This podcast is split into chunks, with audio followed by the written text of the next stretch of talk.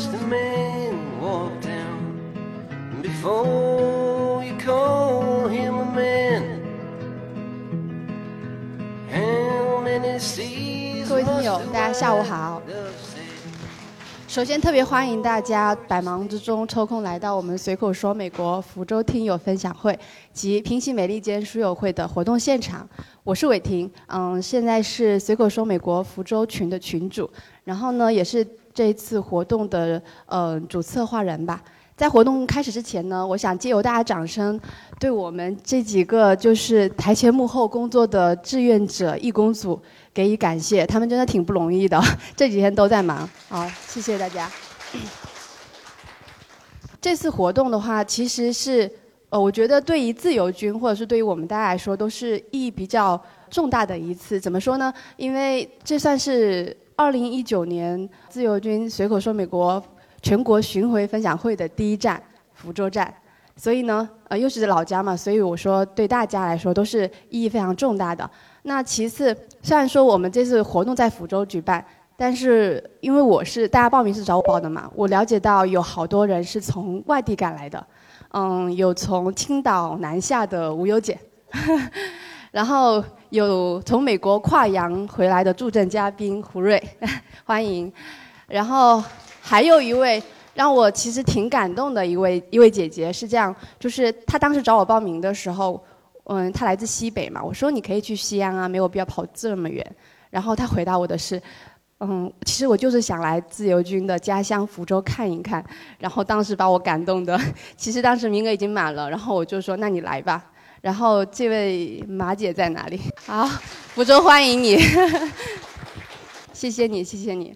我我个人觉得这次活动的意义还是呃挺挺好的，然后呃我也精心挑选了我们属于福州的名片的三坊七巷严复书院来办这次活动，呃因为严复书院本来它是平时是不对外的，嗯这次呢也特别感谢我们场地方呃给我们这样大力的支持，作为三坊七巷也好，严复书院也好，严复他本人也好，其实都是我们福州的一个嗯比较有名的地方，所以在我们呃环节开始之前呢，有一个特别的环节，就是呃想让我们严复书院这边的一些呃主理合伙人来给我们稍微简单介绍一下我们严复书院的前世今生，啊、掌声有请 陈世鹏先生。欢迎大家哈，各位这个随口说美国的听友，还有我们那个平行美利坚的书友，欢迎大家。自我介绍一下哈，我是原先盐湖书院这边的负呃负责人啊、那因为其实盐湖书院很早，大概在一一六年就开始啊、运营了。其实很多人啊、可能都来过哈，因为在特别在文化跟艺术领域，我们还希望把盐湖书院打造成一个平台。呃，那介绍一下，首先这个介绍一下盐湖书院嘛，因为大家看得到，就是说，呃，进来的第一个场馆是盐湖书院。其实我们这里面有三大板块，除了盐湖书院以外，还有一个是盐湖汉墨馆啊、整个馆叫盐湖汉墨馆，那包括了盐湖书院，还有这个呃前院有一个叫盐湖的一个书法的一个一个一个集中的一个展示区啊，还有一个就是生平馆。那整个我们还是这个整个馆是还是以严复先生啊，以这个呃介绍他的这个这个生平，还有去传承他的文化跟精神的一个地方。那整个严复呢，应该是跟大家一样啊，都是福州人，应该是我们啊乡贤了啊，在中国近现代史上啊，作为这个西学啊，作为一个卓越的这样的一个近代启蒙思想家，他的故居是在。啊，蓝光巷，我们这个其实是他的一个啊文化的一个主题啊，这个书院啊是去传承他精神的一个地方。那严复其实他的一生，最可能大家在那个近现代书里面就可能呃印象比较深的是，他是翻译翻译的《天演论》，是吧？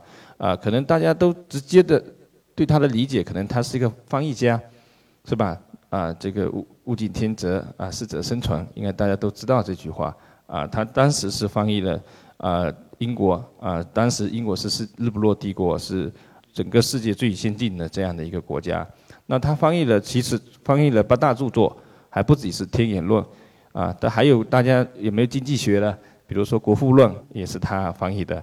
那还有法学的，如果有学法学的，应该都知道这个孟德斯鸠的那个华译啊，那也是他翻译了啊。他应该是从了翻译的当时中最先进的英国的八八大著作啊，从经济、政治、哲学到自然这个生物这各个领域，就把当时的整个最先进的西方最先进的文化跟思想啊带入到中国，启蒙了中国。所以说他是西学第一人啊。还有，其实严复是个教育学家哈。其实他提出了什么国民力、开明制啊，也是鼓励大家的字体去发展。他也是个教育学家。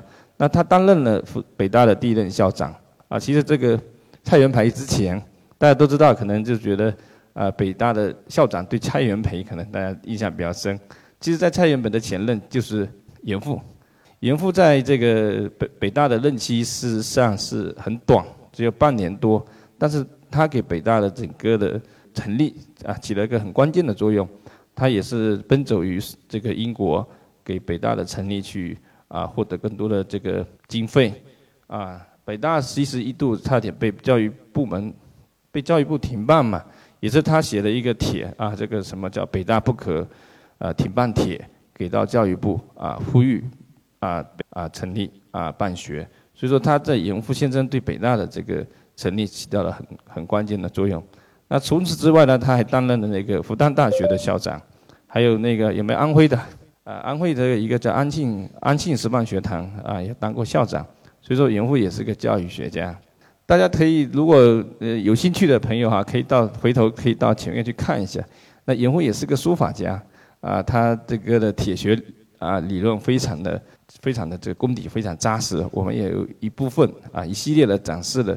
严复的一个书法，叫书法家。严复把严复说成书法家，那就简直是不能概括他的这个一生的丰功伟绩。其实，严复的一生啊，在我们的整个的中国的这个近现代史上的影响是非常大的啊，并不是说我简简单单的这么几句就可以把它给涵盖了啊。那因为今天主角啊是我的啊，重点强调一下，是我的 NBA 同学啊，自由军哈啊，应该重点是他。那我觉得。一百年前的严复先生跟一百年以后的自由军其实也是平行的，我认为说，啊，为什么说啊，我这个我们的自由军是平平行严复呢？因为我其实我今天想讲的主题就是平行严复先生，或者说我们叫平行严复精神，啊，这个其实我认为说，啊，自由军哈是跟严复先生一样的做了一件事情，啊，这里面我想去挖掘他的一些共同的地方。我刚才讲了，严复先生从当时最先进的国家英国翻译了八大著作，先后从这个经济、政治、哲学这些自然的一些生物的角度，啊，把这个当时最先进的西方英国这些思想带入进来。那自由他现在做的一件事情，不是也是差不多跟严复先生一样吗？那现在最先进的国家是谁？美国，对吧？这个我们的自由军在随口说美国，或者在平行美利坚里面，他讲到了，他也是从方方面面的把美国的一些东西带入给大家啊。通过当然通过新新媒体的技术，那原先他可能啊，严复先生传统的的都是手抄啊，啊，就现在有很多自媒体有这个音频，他也是干干的一个这样的一个事情，把美国生活、把美国的文化带给大家，通过啊喜马或者通过我们的这本书带给大家。啊，我认为自由主义也是在干的一个非常伟大的事情啊。他作为我们的乡贤，也践行了我们严复，严复这样的一个精神，对吧？对吧？他把美国带给我们，我见证了他整个随口说美国从零到五我们其实私底下探讨过很多次啊。我甚至认为说他在随口说美国的时候，是事实上他是在无意当中去做了一件事情以后啊，两三年、三四年以后，哎。就迅速做成这样的一个全国这么有影响力的呃头部主播，这个是很呃要承认我们的严复先生干了一件很伟大的事情，同时也要承认我们自由军哈是平复严复先生也做了一件非常伟大的事情啊！感谢大家的参与，哈，谢谢。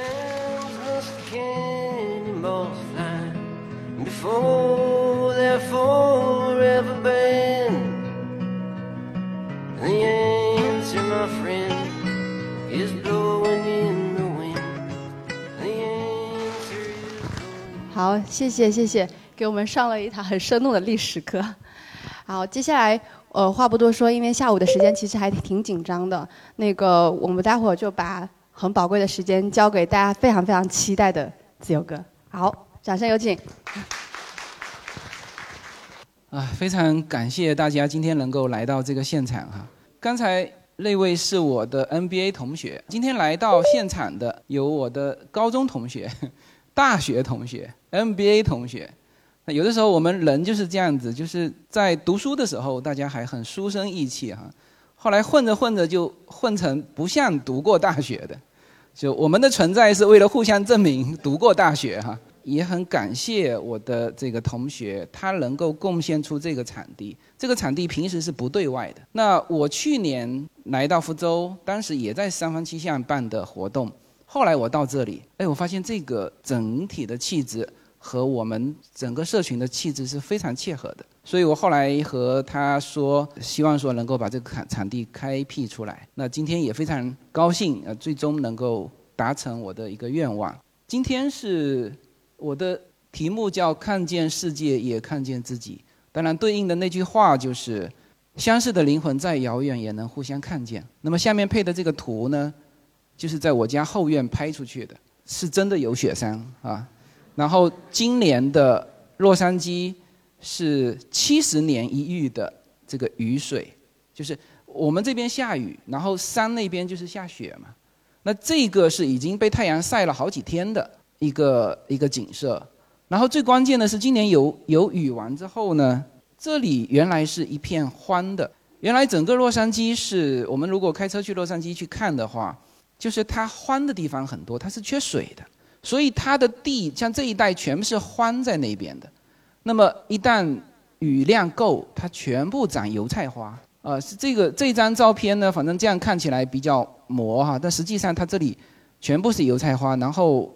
阳光晒下来的时候是非常漂亮的。那么这个题目，我是想了很久，就是到福州来要讲这个题目。这是包含两个含义哈，就是说我们既要了解这个世界，也要了解我们自己。那么开始之前呢，就是感谢家乡的这个父老兄弟哈，然后很多的同学也都来。那同时呢，也欢迎这个远道而来的洛杉矶朋友今天来。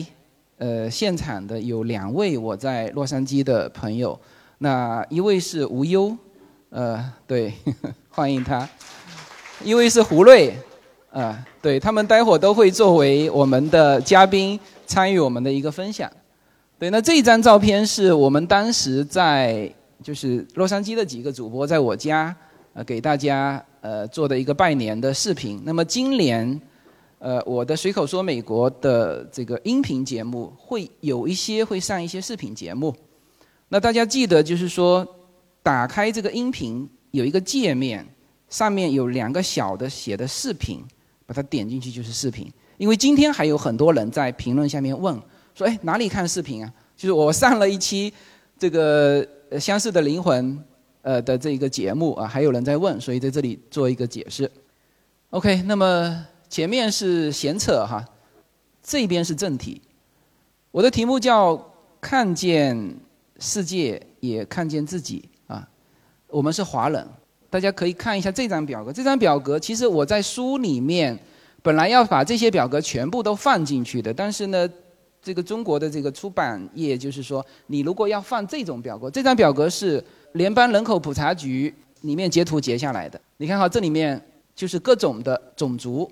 白人占到多少？白人占到二点四个亿，非洲呃就是这个叫做黑人，呃四千多万。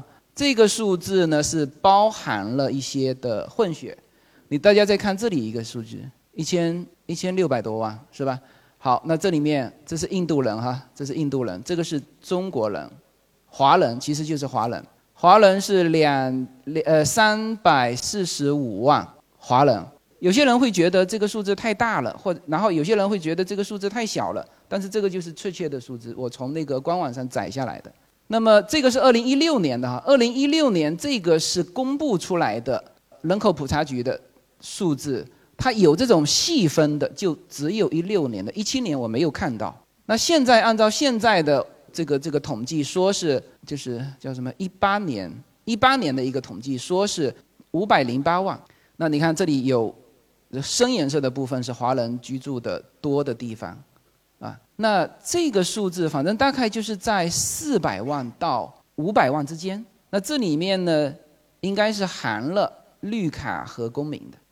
那这些数字就是美国人都呃调查的非常清楚的。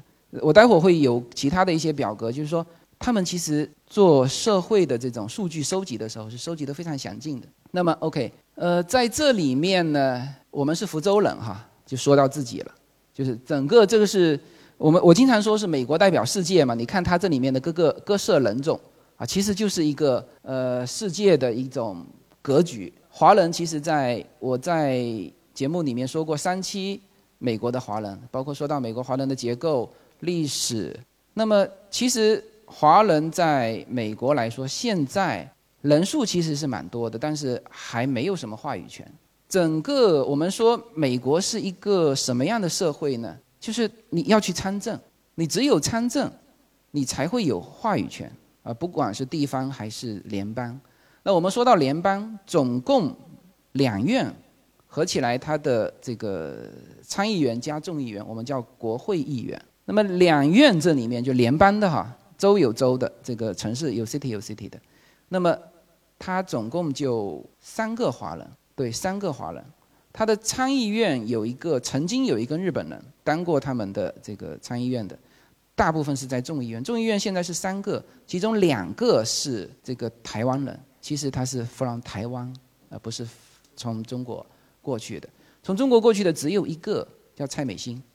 她的老公叫武国庆，武国庆曾经上过我的《随口说美国》的节目，当时他要参选加州的参议员，啊，还到我的节目来拉票过。那么，那事实上这个比例，华人在美国的比例已经很小了哈，大概是一点，这里面写的是一点二，对，那一点一、一点二这里，因为它这这下面是加了混血的，混血的，嗯，对。那么这是纯种的，看到没有？这个是。纯单一民族啊，这边是这边是两个或者更多的民族，因为有的他就就是就是混血混到，呃，比如说有四分之一的什么什么血统，有四分之一的什么血统啊，是这样混的。OK，呃，那么这个就是华人的一个在美国的一个比例和这种目前的这种这种位置，你你必须承认，你包括你说蔡美欣虽然是来自中国，但是我跟他说中文的时候，他不会说中文。他不会说我们的普通话 Mandarin，他会说，其实也还不是广东话，它叫做台山话。台山话，因为我和武国庆聊天的聊得更多嘛，他说他会台山话。那台山话我不知道是和这个广东话是不是一样的，因为我们福福建也也有人说啊，这个是福建话。其实福建哪里话要说清楚，我待会儿会把那个调出来，大家一看就知道了啊。就是他们也不能够说代表我们从大陆过去的，明白吗？他已经不会说中文了，然后怕他一些观念，当然他会用他的这种华人的这种血脉在竞选的时候给他增加一些优势，但是他在真正选择一些就是权益的时候，他可能就是站在自己的角度啊。所以整体来说，我们大陆到这个美国的人。几乎现在可以说还没有什么话语权，那这就是我们的一个一个情况。那么就说到我们福州哈，呃，大家看到这个，这个是我截图截图截下来的。那这张表格是我自己做的，因为它那个表格很复杂，是我把它变成中文自己做的。大家看到这个数字了没有？一百一十万。刚才所有的华人，我们按照最顶配算多少？五百万嘛，是不是？五百，我们就是按照四百多万算，就是说四个在美国的华人里面有一个，他这里面说是叫福建人，其实跟其他地方没关系的，就是福州人，福清长乐连江，其实跟我们福州五区也没太多关系，就是那三个县，就是那三个县，那这个跟他们当时的移民方式有关啊，这个这个你去究其为什么说离得这么近，怎么全是福清人？没有一个是福州人，这是跟移民方式有关系，这个不展开。然后你看哈，四分之一，那这里面是四分之一个华人啊，就不是说从大陆过去的，这里面有台湾人，有香港人，有东南亚的华侨，是吧？那福州人在这里面能够占到这样的位置，而且这么集中，其实是很少见的。那么我曾经在说到迈阿密的时候，谁有听过迈阿密那一期？OK，我说到古巴人，记得吗？哎，对，古巴人呢，他们就在这个方面就就玩得很好。大家知道，佛州是美国最大的摇摆州，这里面有两个含义哈，一个是叫最大，它的人口很多。像加州当然是人口最多的，但是加州是铁盘啊，是是民主党的铁盘，你根本撼不动的啊！甚至屡屡说加州要独立嘛，是吧？就是，那么佛州这里面最重要的一个因素是迈阿密，迈阿密的迈阿密是美国第四大都市群啊，是它的人口也很多。那么在迈阿密有两百万古巴人，就古巴人也很奇怪，他因为我们中国是温带嘛。我们中国其实有来自北方的，有来自南方的，基本上我们的体质都可以适应跑来跑去。有的时候会有觉得不舒服啊，北方的人过来啊，觉得就南方冬天就是叫做御寒，基本靠抖嘛，是吧？那南方人去北方呢，到冬天那个很燥热的那种室内也感觉有一些不适应，但是都能生存。太多的南方人去加拿大也能生存的好好的，是吧？但是古巴人不行，古巴人他几乎走到哪里哈，就走到美国的，其实他到了佛州的北部就走不动了，就没法再过去，他就觉得太冷，那所以说就基本上就集中在那条线。加州也有一些古巴人，但是基础极其之少，所以说他们都集中在迈阿密，那造成了什么呢？造成了这一两百万的选票就太重要了，它直接可以左右迈阿密的选举。而迈阿密又是佛州的最最重要的城市，那么它的导向，共和党、民主党又直接影响到佛州的导向，而佛州又是美国最大的摇摆州，所以变成这一群古巴人很厉害，他总共就一两百万，而而我们福州人有一百一十万，是吧？所以这个数字是很让人惊讶的。大家看哈，就是像上海都排到第六位，北京，那么这里面就是这后面也很重要哈。所以你看哈，这里面我们说福建实际上就是长乐、福清、连江，像河北就是石家庄、衡水，是吧？像这些吉林第四第四名的吉林、延边、梅河口，啊，像这些就是我们看到的，在美国看到的，呃，这些人实际上他们都来源地都很集中，就是大概就是一个这么一个局面。然后大家知道我在美国有上那个 adult school，就是叫成人学校嘛，去学语言嘛，那么。经常会站起来自我介绍，那我们就要介绍我们来自哪里嘛，是吧？那现在就是说，因为像我那个城市去上课的，就半班都是华人啊，那还有一些就是南美洲啊这些的当地的，那我们往往就不只会介绍 China，会介绍 China 哪里的哪个城市。那我经常介绍的时候，会经常说说，我来自福州一个 small city。但是我补了一句，我说福州人来到这边的有一百一十万，所有同学的下巴听的都掉下来。这么小的城市来美国一百一十万，一百一十万是在美国很大的一个数字。这个我我记得我那时候说到这个的时候，有一个巴西的美眉举手问说，他们为什么过来？就是我们会在美国会经常遇到这种问题，就是就是你可以回答的很简单，也可以回答的很复杂。我们这种遇到这种情况比较多了嘛。那我就会跟他说，我先说了一句为了 better life，就是更好的生活。后来他我看他听不懂，我说那就 good work，为了更好的工作吧。那实际上也是也是这样啊，就是一两句话把他们打发了，说太复杂他们也听不懂。那么这我们就是来自福州啊，我们就在福州，所以福州就是自古是个侨乡，实际上它在外面的影响力是很大的。大家知道吗？在你们如果去东部西海岸，福州人还相对比较少。我们在洛杉矶，像无忧和这个胡瑞，我们在洛杉矶可能看到的福州人还偏少。但是你你如果去东海岸，哇，全是福州人。然后你去餐厅吃饭，全是福州人。你知道日本的这个 buffet 全是福清人开的，无论是到甚至一直到这个夏威夷，夏威夷的餐馆全是福清人开的，就九十九。他们就是用一个非常保守的数字说九十九，然后那个整个东海岸的日本的 buffet 全部是呃这百九十吧，当然还有一些日本人自己开的啊，基本上被福清人、被福州人打的根本是没有防守之力。因为我自己也去，因为我们在洛杉矶那边有那个小东京，是吧？我们到那边吃过，料是很好，但是太贵了。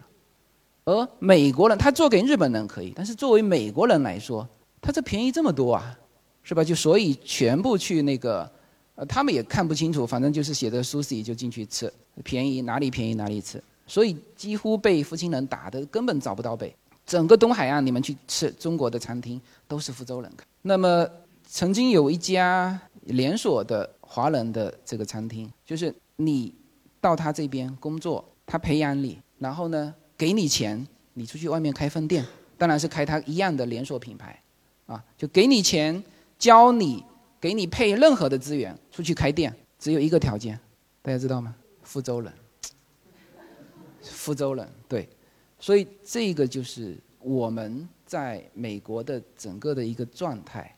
哎，这个说一下这个细改的墨西哥大姐的故事哈，细改可能。大家不知道，就是翻译成普通话叫做“认真的令人发指”，啊，非常认真，哎。那么我们曾经呢有一个有一个作业啊，就是几个人组成一个 team 啊，要一起来说一个国家嘛。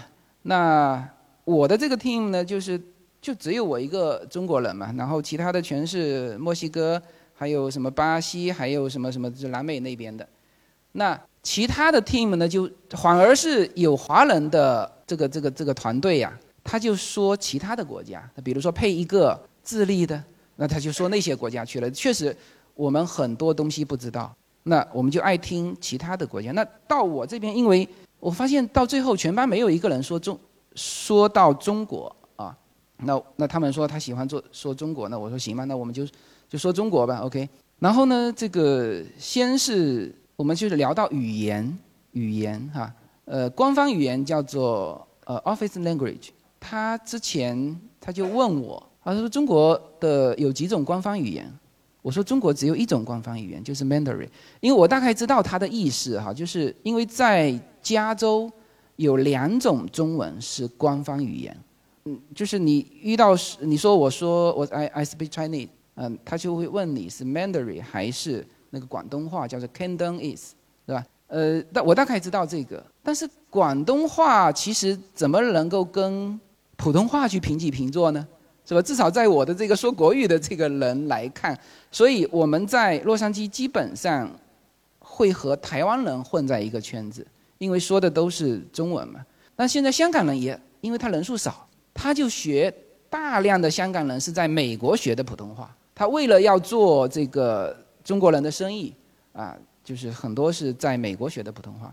那么我大概知道他这个意思，那我就跟他说：“我说，嗯我说 no，我说 Chinese office language only one Mandarin，就只有一个普通话是。”然后那个非常细改的这个墨西哥大姐说：“No no no no，different city have different language。”她知道，就最怕这种又知道一点。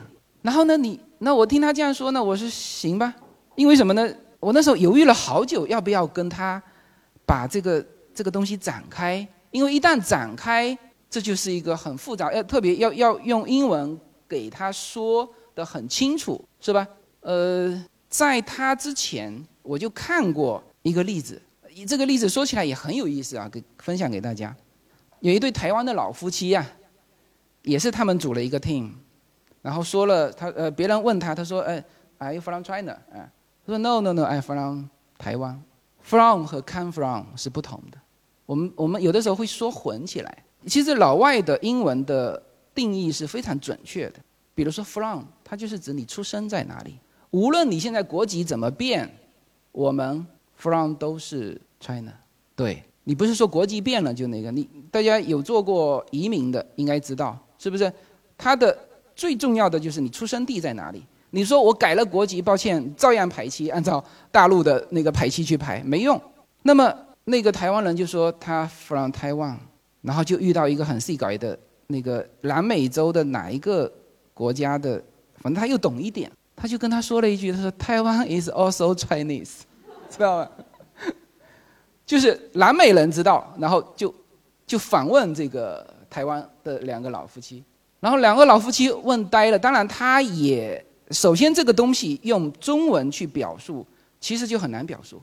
到底台湾是是什么？是台湾还是中国？就对于台湾人来说很难表述，知道吗？那么我就看他发呆，然后最后也不了了之，就没有办法把这个东西完美的展开。其实这个事情，我看马英九是能够把这个事情说得清楚的，他说得很清楚，就要这种人。他说这就是中华民国嘛，中华民国包含两个地区，一个大陆地区，一个台湾地区。你看这说得多清楚，是吧？这就是叫做一中各表。我们现在说来说去绕来绕去，其实九二共识就是一中，但是一中台湾的表述是中华民国，包括他们说的这个改变什么东西是我们不可能的，因为中华民国的宪法写得很清楚，就是中国嘛，就是中国。所以我我我那时候就有这个例子，就这个东西没法展开。然后遇到我这边的时候呢，我后来想了好久，好吧，我说我跟你说清楚吧。我就把这张表格给打印出来，他非常高兴，他说耶是的，就是这样子。”啊，different city have different language。你看啊，你看哈，这个是 Mandarin，这是说普通话的地区，啊，就是像我们经常在美国遇到很多东北的，我问他方言，他说这就是我们的方言啊，我说的就是方言啊，啊，就是这一片地区，全部都是说普通话的啊。然后这里吴呢是应该是上海这种吴语，他们有叫吴语啊。OK，那我们是在闽，看到没有？闽啊，闽语这一块就是在洛杉矶被当成另外一种官方汉语的，叫 Cantonese。Canton，大家如果有读过我的书的，或者有听过我的节目的，谁知道这个 Canton？在我的书里面有有说过这个 Canton 既是广东，是广东没有错哈。同时也是美国的一个城市，大家记得吗？就是现在 NFL 的名人堂的所在地。就当时的那个市长，就是觉得出去见识过一些世面。当时啊，就是清末的时候，那那个市长呢，就觉得说，啊，他原来的那个城市名字起的很很不够高大上，所以就想了一个最当时世界上最流行、最高大上的一个词，就叫广东，就是这个广东。那现在是。N.F.L 的名人堂的所在地，N.F.L 是美国最大的一项运动。就我说了两期橄榄球，橄榄球的受众是 N.B.A 的三倍，在美国，它的橄榄球的这个大联盟的价值，就是那个叫做超级旺 Super Bowl，Super Bowl 叫做美国的春晚嘛。我也我也说了一期节目，它的价值相当于世界杯加上奥运会，还加上什么什么什么。才等于它的价值，那么这个所在地就是这个广东 Canton。OK，那我就把这张图给那个墨西哥大姐，我就把它详详细细的说了一下。呃，这个作业是她要上台说的，明白吗？她要上去去说这个语言，嗯，然后我就问她，我说你要不要再展开一下？我说这个啊，这个是什么？闽语啊，我们福建话还分这么多，那这个是。就是我看这张表格的时候，我也看得莫名其妙，就看得不太懂。但是人家是做过专业的统计的，就这个数据是很详细统计出来的。后来我找到了这张表格啊，大家这可以对应了。闽南语看到没有？闽南语这边全部是啊，这个是普仙话在这里。我们福州话呢，应该是在这个这个部分，是吧？叫闽东语。其实闽东语还可以展开，还可以展开。你看。海南话、潮州话、闽中、闽北，是吧？那我就问那个墨西哥大姐，我说你这个要不要再展开呀？他说，呃，这个这个算了。嗯，所以呢，就有的时候我们说谦逊是怎么来的？所以为什么说在外面的很多人，他一段时间之后就会变得很谦逊，很谦逊哈？就是别人看你看得很清楚，你却对别人一无所知。你看一个那种。我看的感觉，他说他小孩二二十几岁了那种墨西哥大姐，她都知道哦，台湾 is also Chinese 是吧？那个台湾老夫妻还想忽悠人家，然后也知道说这个在，他还跟我很认真的跟我说，Chinese is 个就是非常大的一个国家，啊，different city have different different language，所以那我们对他的国家又知道多少呢？完全，我只知道可能墨西哥，墨西哥城市，墨西哥最大的城市，其他的一无所知。而在在美国的时候，我们会经常有的时候会有这种感觉，就像我们那个那个老师，也是一组学生上去准备说台湾，是吧？他说，Today we talk about Taiwan。那老师在下面笑嘻嘻的跟他说，Be careful，就是你要小心点说，是吧？那老师是知道的，他们对于这些都好了解，是吧？而我们对于外面的世界到底了解多少？如果我们不了解，而别人又对我们知道的很清楚，那这个时候我觉得要有一种谦逊的态度，是吧？那那有些人当然同样是这种情况，有些人会感觉，哎，那这很好啊，是吧？因为我们牛逼啊，这个。别人知道我们，我们不需要知道别人，是吧？这是一种，其实是一种自大的表现。呃，今天呢，还会有很多的嘉宾来一起交流、一起分享。那用这个时间，我就想跟大家呃分享这些内容，就是说要看见这个世界，同时也要看见我们自己，好吧？那谢谢大家。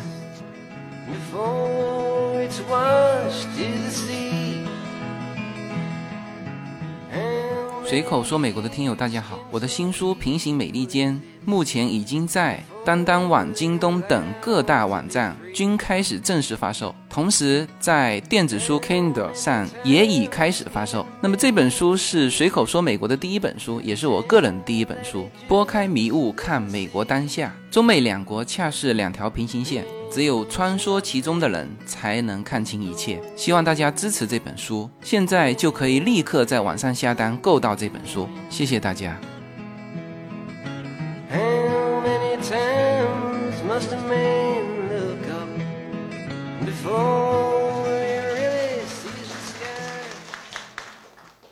我介绍三位嘉宾哈，呃，第一个呢是我们的猴哥，猴哥在哪里？啊，猴哥，猴哥，猴哥，来来来，猴哥上来，上来，上来，上来。大家知道我在我的平台上有做了一个叫做《星辰大海》的节目，其实就是身边就相似的灵魂，就是大家有共同语言的，一起集集中在一起，大家可以把这个平台慢慢打造成更多的内容。那么猴哥在我们上面有一个叫《巧语闲言》的一个节目，啊，那么今天也非常高兴猴哥能够来到这个现场。那请他跟我们大家分享几句好吗？谢谢大家哈。我讲的巧语闲言啊，呃，我不知道大家有没有听过。啊，我我讲的主题哈，呃，就是闲扯，就是讲怎么玩的哈。呃呃，今天呢来这里讲，之前自由军问我要不要准备 PPT 呀？我说不用吧，我也不懂讲什么哈，那就闲扯几句哈。闲扯几句，我刚进来的时候，呃，看到了外面有几张椅子，但我不懂大家看到了有什么感触哈。我看到的是百感交集，啊，那我想分享这个感受，啊，那我把椅子给拎进来哈。对，就这把椅子哈，啊，那个。有没有朋友可以可以把感受先分享一两句啊？如果有的话，最好互动一下哈。啊，谁想到的都可以说一说嘛。嗯，哪怕一句两句的都行。啊，那那我先界定一下哈。第一个哈，他这个有做了漆的表面的处理，不聊这个，不聊表面处理哈。嗯，什么材料，什么木头做的，也不聊这个。啊。然后呢，我们也不聊工艺做的，哎，好不好？我们只聊一个话题，就是器型，哎啊，就针对着器型聊一聊。呃，我跟猴哥学了学了很多这种，就这把椅子整体还是我我觉得还是不错的哈，就是它的整个，呃，像这种有有粗细啊，这个地方好像也有粗细是吧？然后它的。嗯，线条还是可以啊，像这边也有啊，是吧？也有粗细，整个衔接下来。但是这个位置，它有要有一个幅度，它是直接弯的。呃，剩下的我觉得就还是还是你公布答案。这个也没有什么。这个样子。嗯呃，自由军很厉害，很厉害了。呃，这个哈就是聊一聊，也没有什么标准答案啊。那聊的也只是我的个人看法。那为什么要聊这把椅子呢？呃，其实可以几个层面的聊哈。我们中国的这个知识产权保护啊，就根本没有啊。为什么聊这把椅子呢？因为这个款，呃，是我九年前设计的，然后后来呢，就反的满大街都是了，啊，那有很多的仿制品啊，都仿的仿的乱七八糟的，那这个还算仿的比其他的好一些，那我先讲一下，就是说这个款为什么说是是我九年前设计的哈，就是说我们做仿古家具不都是有一个原版嘛？都是老家具都摆在那嘛，为什么我们是还要新设计呢？啊，它是这样，这款定义是定义成什么？是明式家具，啊，明式家具总共椅子就三种，四出头光帽椅、蓝光帽椅、圈椅，就这三种。所有的几百种、几千种的椅子都从这三种演变而来。那这款呢，就是从蓝光帽椅。加以演变，可以叫它是蓝光帽椅，也可以叫它是梳背椅。这个梳就是梳子的梳，啊啊，一条一条跟梳子一样，梳头嘛，不一个齿一个齿的嘛。在历史上，我们看到老椅子、老的椅子上，从来就没有这个靠背是往前拱的，没有。历史上的梳背椅呢，有直背的。啊有的还做一点造型，是这么弯的。从正面看是直的，从正面看它 是弯形的。啊，那有的靠背呢，细型的是往后弯，就没有往前弯的。那这个椅子为什么要往前弯呢？这就从它的用途啊要说起。这用途，这把椅子设计来干嘛用的？是用来配茶桌用的。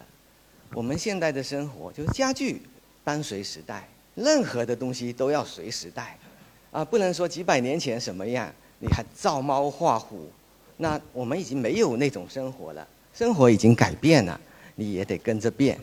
那现在我们有围桌喝茶的习惯，那就要配舒适的椅子，你坐在那喝茶喝一个下午得不累。那怎么才能不累呢？如果这个靠背是直的，那。你你的背啊，就顶在这个大脑上面，这条叫大脑，就顶在这了，就好不舒服，硌着背。那只有说，这个背板呢，能顶住你的腰，那你就舒服了，坐一个下午都没事，因为腰有支撑嘛，腰部有支撑就舒服了。倒不一定说靠背要多高，啊，要顶到很高的位置，倒不需要。那市面上呢，这个在十几年前有很多的茶桌椅啊。都用很高靠背的椅子，好比说四出头高背，呃，四出头官帽椅那么高的，然后大家围成一圈，像八大金刚开会，那个喝茶这种很平和的氛围就被就被打破了，或者说变得不是那么平和，不是那么舒服了，是吧？那种高背的椅子应该是单张坐的，啊，法官啊可以坐靠背很高的椅子，啊，那是严肃的场合。而平和的场合，尽量要把靠背压低啊。那首先设计，你选一个做一套茶桌的椅子，那你首先要有一个理念，要把这个氛围先设计好。那氛围就是要平和，那把靠背嗯降低，降低以前有没有呢？有，老椅子上有高靠背的，有中靠背的，也有矮靠背的，比较少。那我们就选择了这个矮靠背的，这是第一。选择矮靠背就是为了让整个氛围平和啊，这是第一了。然后当矮靠背下来以后呢，如果不顶着腰，那不舒服，那我就把这个靠背往前了。这个是以前没有的，是一个新的设计。然后呢，讲到这个设计，有一有一天啊，有个朋友他到某一个地方，哎呀，看到那椅子，他说：“哎，这个椅子是你的，你做的吧？”发给我发图片。呃，我看了一下图片，就不是我做的，为什么呢？他发过来的图片哈，这五五条棍啊，它是垂直的。那要让这五条棍要做的漂亮呢，必须两点哈。一个是要有粗细，就下面粗上面细；第二个五条棍是是斜的啊，那个反的呢就不如这个，它就直的五条平行的五条线啊，那就不好，一看就不是我的了哈。第一，然后刚才自由军啊，其实也看到了，他讲的两点哈，这两点都讲得很好。第一个，他讲的这里有粗细，你看哈，这个扶手的粗细啊。是中间粗，两头细，这个在明式家具里面其实也是很少的，有这这边粗这边细的，啊，有个粗细变化的，也就是说，所有的线条就跟书法的线条是道理相通的，它一定要有粗细变化。如果线条啊都是没粗细的，那就是就说那就跟孤彩棒一样，就很难看。书法有起笔的重。然后慢慢提啊，慢慢写细，然后到中间最细了以后，然后再慢慢粗，再顿下去，是吧？那都是有粗细哈，所有的线条都应该要有粗细才对。那他呢，粗细是做到了，但是呢，没做准，就是这个地方呢太细了，它跟这里的感觉，从这样看，这里的粗跟这里的细有点不协调，就细的有有点突兀，就突然间这里有点突兀了。还有一个这个弧度，啊，其实我们做做线条的时候，最重要的就是线条要有力度。所有的直线是体现不的，体现不出力度的，那就要靠弧线来体现力度。那弧线要要有什么样才有力度呢？就好比说，呃，就像扁担，扁担弯下去它能弹得起来，这就是力度。那如果这个线条呢，按按我的看法哈。它就是显得偏直了一点。刚才自有人就讲到了，他的眼力真的是很很好哈。就是如果再弯一点点，就会漂亮很多。那他就这个就是没有反到位。那他有反到的，你看这粗细还都做了，其他的很多啊，连这个粗细都没做。那他还这个还算做得好的。那还有哪里做的不够到位的呢？就是像这些地方。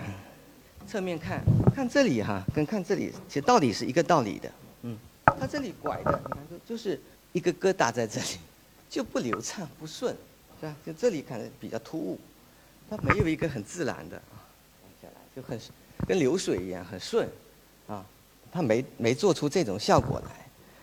那就是说很多东西啊，那能看呢，以为以为明式家具就是这样，其实呢是没做到位。啊，做到位的东西应该看着各个地方都非常舒服，啊，才是好的一个器型。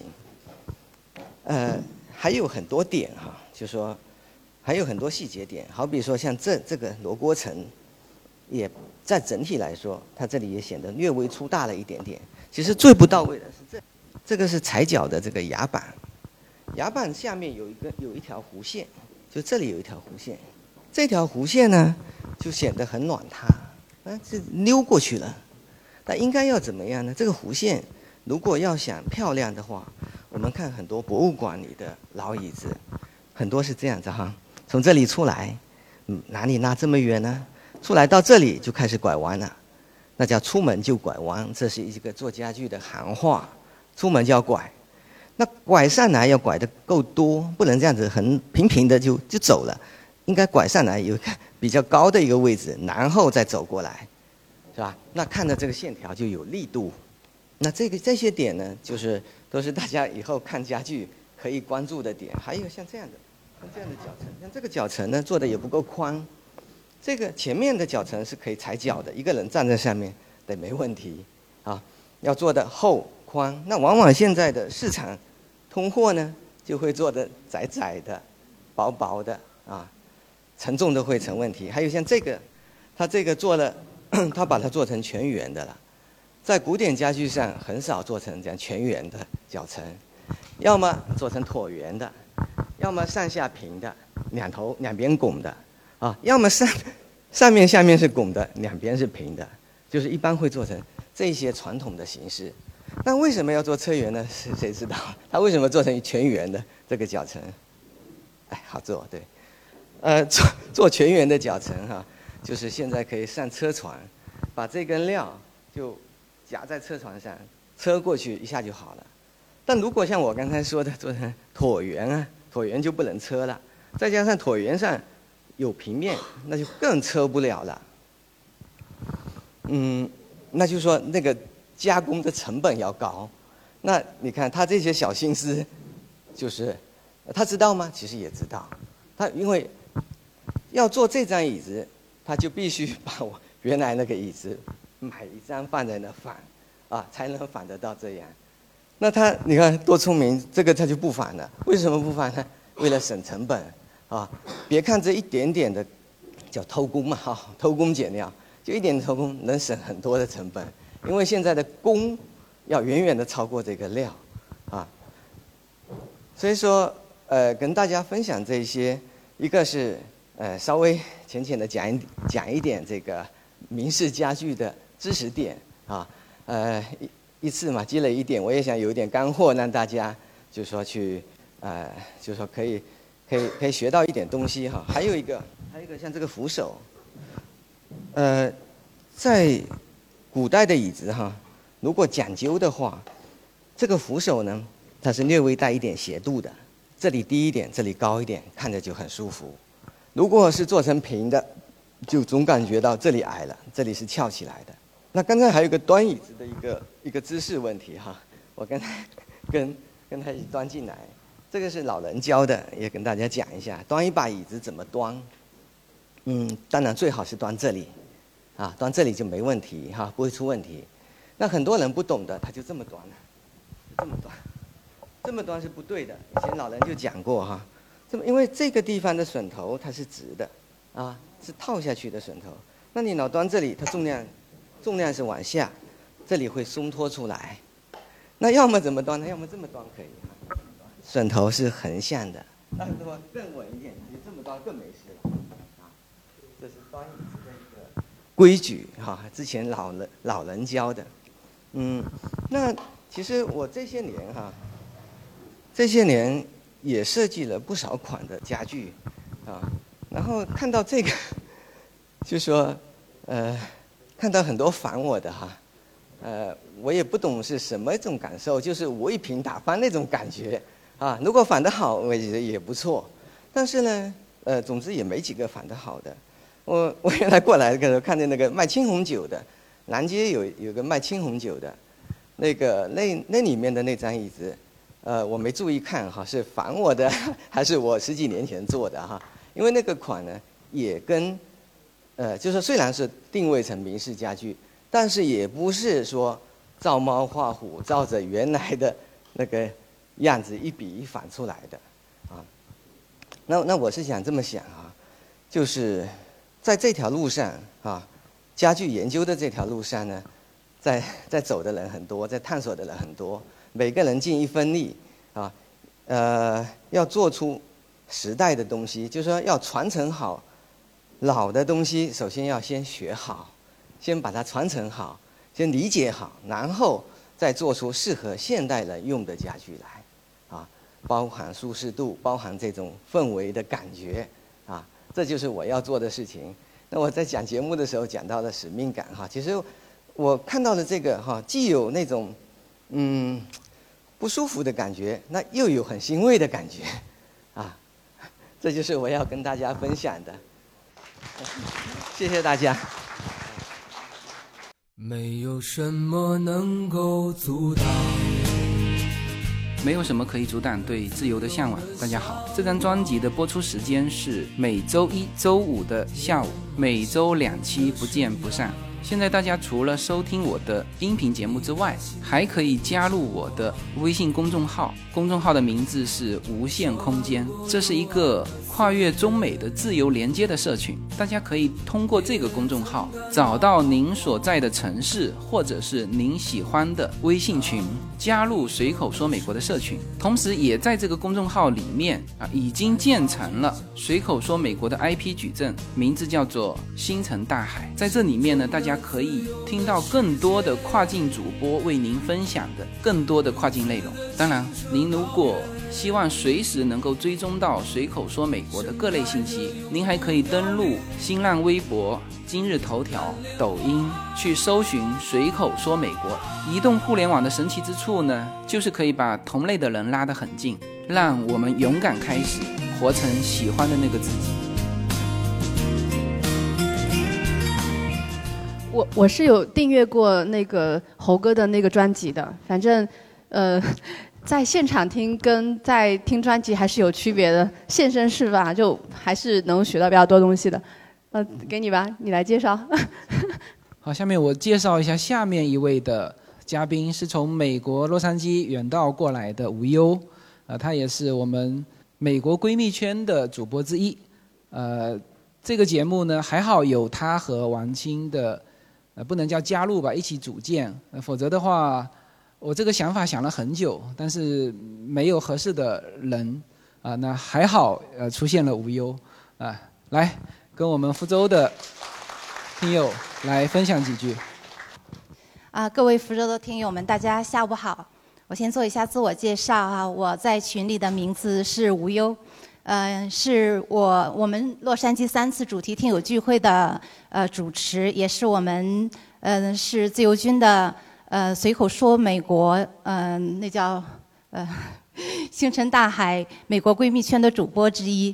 我今天呢非常非常的荣幸能够见到了这么多福州的听友，呃感觉非常荣幸，因为我是第一次来福州，嗯因为认识了自由军，认识了叶子。还有顶剑兄，还有有猴哥的节目，所以呢，我福这胡建虎纠，在我心目当中一直充满了向往，也充满了期待。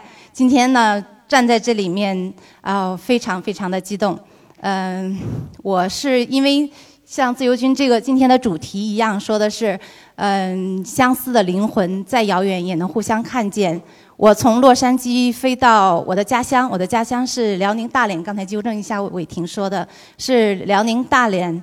然后呢，从大连又飞到福州，真的是用实际行动在证明着，再遥远的嗯嗯相似的灵魂，再遥远也要互也要亲眼看见，是这样的。谢谢，嗯。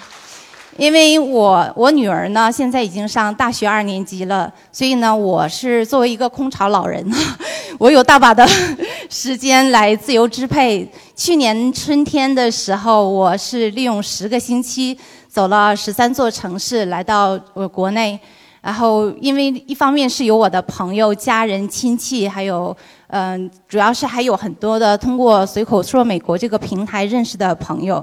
因为大家有着相似的灵魂，所以呢，嗯，很多人是第一次见面，我都没有那种陌生的感觉。像今天，像我来跟伟霆，还有柯东姐姐，昨天就是去机场接我的，真的是相似的灵魂。当大家一起见面的时候，没有任何的陌生的感觉，就一见如故。包括我去年去了这么多城市，跟很多人也是第一次见面，大家之间没有那种。像网友见面的那种陌生感呐，什么怀疑呀、试探呐，大家一见面都有好像有聊不完的话题一样的。嗯，我这边呢，这是发几张照片，就是我去年参加的听友聚会。啊，这是呃四川的、成都的，这是重庆的，然后这是深圳的，嗯，这是宁波的，然后嗯。我今天呢，其实啊，作为美国闺蜜圈的主播呢，我在这里也想借这个机会呢，我不知道这里面有多少是订阅我们闺蜜圈节目的，啊，谢谢各位哈。我在这里面也是想作为闺蜜圈的主播呢，跟大家说几句，作为跟女性朋友们说几句心里话吧。可能你们订阅我们嗯闺蜜圈，或者是听过我们闺蜜圈节目的朋友呢，对我的经历可能都都挺熟悉的。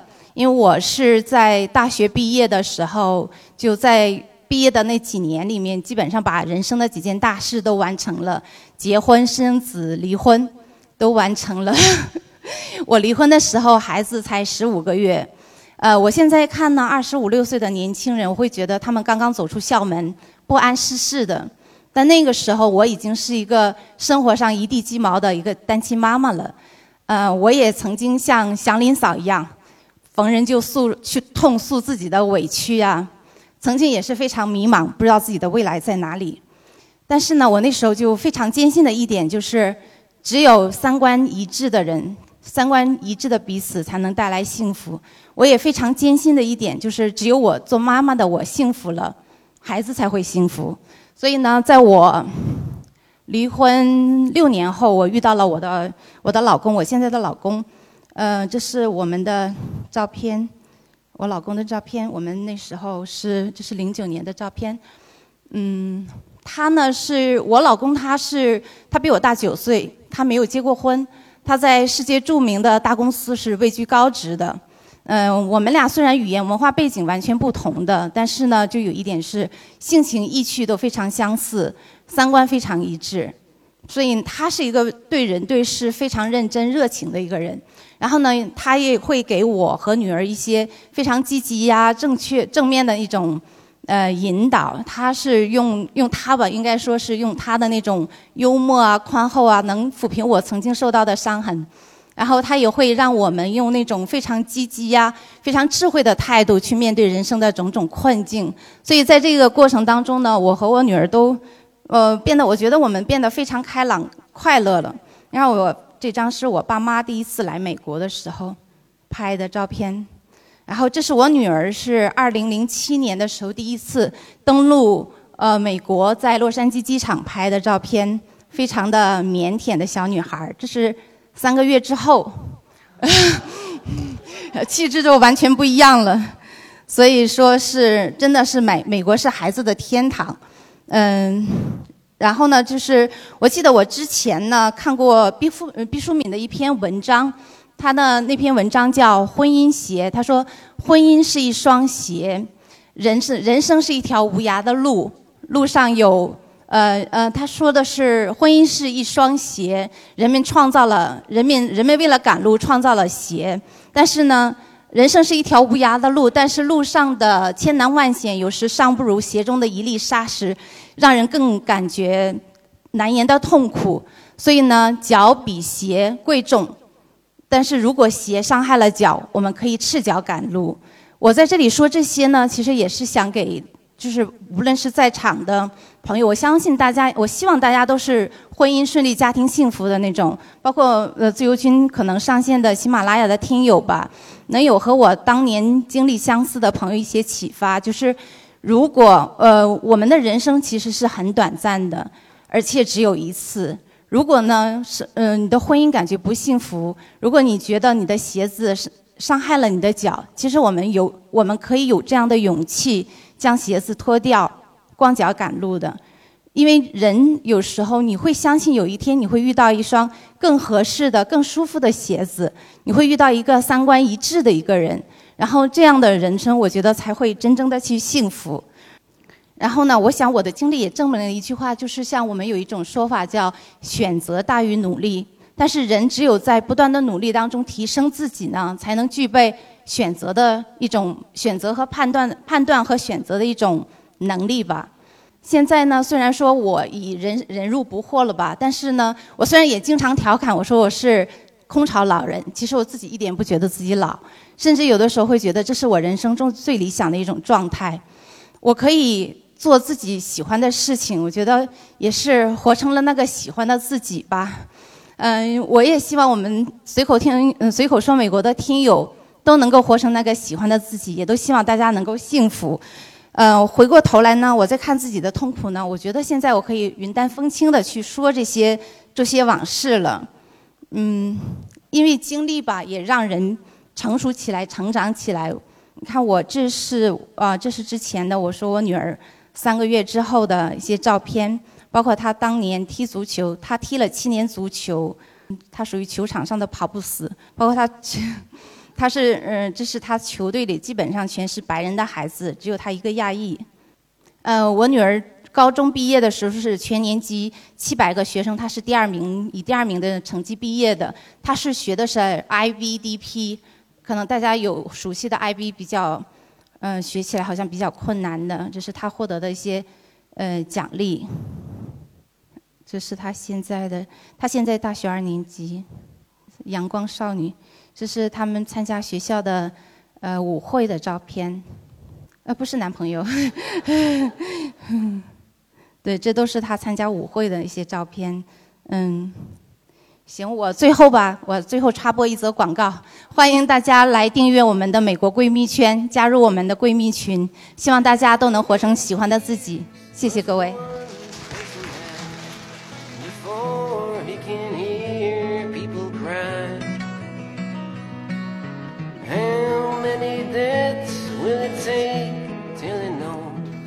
非常感谢无忧啊。呃，下面还有一位来自洛杉矶的我的朋友胡瑞，那么他的美国厨房应该会在下个月上线哈、来先和我们福州的听友聊几句。大家好，我是胡瑞，我也是刚从洛杉矶回来。我我是第一次来福州啊，特别刚刚到福州就觉得福州这个城市特别的亲切。我是昨天晚上五六点多到福州南站，然后下了火车，我想搭地铁来这个三坊七巷这儿嘛。呃，完了，我发现我没有带现金，那个地铁站的机器又只能付现金，我就问旁边的那个服务员，我说能用呃微信扫码吗？我想现在国内都是微信、支付宝就好了嘛。他说不行，然后我在我就想说那行，我找找看有没有什么 A P P 可以、呃找一个乘车码出来。就在这个时候，旁边有一个阿姨递给我一张五块钱，说小弟啊，你先付。然后我就特别感动，然后呃跟他说了 说了半天，然后才才才呃就是他才答应说我转账给他，然后还还花了大概两分钟教他怎么用微信把那个转账码调出来，所以特别特别就是刚刚到福州，天气挺冷的，正好这两天冷空气，但是也觉得非常温暖。然后我是从小在温州长大的嘛，其实那个呃我从小就是也很喜欢吃这个海鲜，跟福州这边有鱼丸，有那个什么沙茶卤面啊什么的。那我从小吃的像是温州的鱼丸和海鲜面跟粉干啊，那个拌面也跟福州挺像的。昨天刚到，就一直扎在小巷子里面找这些小吃。然后刚刚自由军也提了一下，就是因为我本身很喜欢呃食品，然后也进呃也做了好多年的食品类的贸易，呃，同时呢又比较喜欢烹饪，所以呃前两个月跟自由军商量说，啊、我们可能会一起推出一期美国厨房的节目。那我们在回国之前其实已经拍了一集了，但是因为刚拍完就马上回来国内了，还没来得及把这个视频剪出来。那呃，我回去之后应该四月份会陆续再拍几期，然后就会呃陆陆续续的在那个咱们的小程序上把这个节目播出来。那我是零九年出的国，呃，在美国读，在在纽约读的金融。昨天自由军啊、呃发给我这个地址的时候，我还觉得挺呃很很惊讶，因为我本科是在复旦念的金融，然后那个就严复书院嘛，那严复也是复旦工学的创办人之一，所以觉得跟这里特别有缘分。然后我零九年出的国之后呢，毕业之后在呃纽约工作了一段时间，就是做的呃风投相关的一些金融分析。嗯，但之后因为本身是温州人，然后觉得也很很想创业，就是做一些自己的事情。之后就搬到了加州，然后这个是我最初在呃美国创立的一个食品食品品牌，叫比格家，就是把加州的一些坚果果干啊、带回来，给到国内的消费者。这些是一些像蓝莓干啊、啊、车厘子干、蔓越莓之类的产品，嗯，还有一些坚果，嗯，完了之后。后续又陆陆续续的给一些食品公司和呃超商系统呃一起开发过，像是这个食用油、橄榄油，呃还有燕麦早餐这样子的一些产品，呃现在也还陆续的在给呃国内的一些食品公司供供应这个食品的原材料。啊、简单聊一下加州。那么大家对加州的了解，可能更多的是像好莱坞，就洛杉矶的好莱坞，呃，影视影视的一个呃呃很很呃很发达的一个产业基地，以及这个湾区的硅谷，就是高科技的呃宇宙中心吧。那其实除了这这个东南两个呃不同的产业划分之外，加州中部是非常非常大的一片平原，而且加州好山好水，也孕育出了非常多不同的这个农作物。呃，农业在全美也是排名第一的，呃，有大概超过四百多种的作物，而且这些作物呢又不像说美国中部的玉米和大豆，它的经济价值都非常高。呃，像大家熟悉的那些坚果、不同的水果、蔬菜，以及就是加州还有四五个很有名的葡萄酒产区。对加州的这个农业总产值，这个是应该是一七年的数据了，有超过五百亿美金每年。那呃，这是就是刚才啊有介绍的一个就是加州厨房啊，我们已经拍了呃一期节目了，就是希望之后嗯能通过这个节目给大家介绍一些呃美国的简单的快手的呃烹饪类的这个。嗯，rest 就是呃节目，然后通过这个节目去介绍更多美国呃人的生活方式吧。那比如说到夏天了，可能会做一期像是户呃呃院子里的 barbecue 啊，就是啊烧烤之类的。啊，希望大家之后啊，也就是在下个月吧，能够和大家见面，也希望大家喜欢。然后，因为我本身呢是呃学金融的嘛，除了食品贸易之外呢，我也是美国加州的呃注册保险经纪。近近两年，通过各种方式移民到美国的呃华人非常多。呃，那么这些新移民到美国之后，就像家自由军刚刚讲的，买车、买保险、买房子，所以也碰到过非常多的呃朋友、客人对于这个保险、财税以及这个财富传承有很大的需求，所以呃，我也会给一些新移民做一些这方面的保险以及财税的规划。那我自己也呃有过有一个知乎专栏，就叫保险美国。保险规划是以一个非常中立科普的角度去去介绍这个美国的保险以及财税方面的这个知识。那如果大家感兴趣的话，也可以关注一下。好，谢谢大家。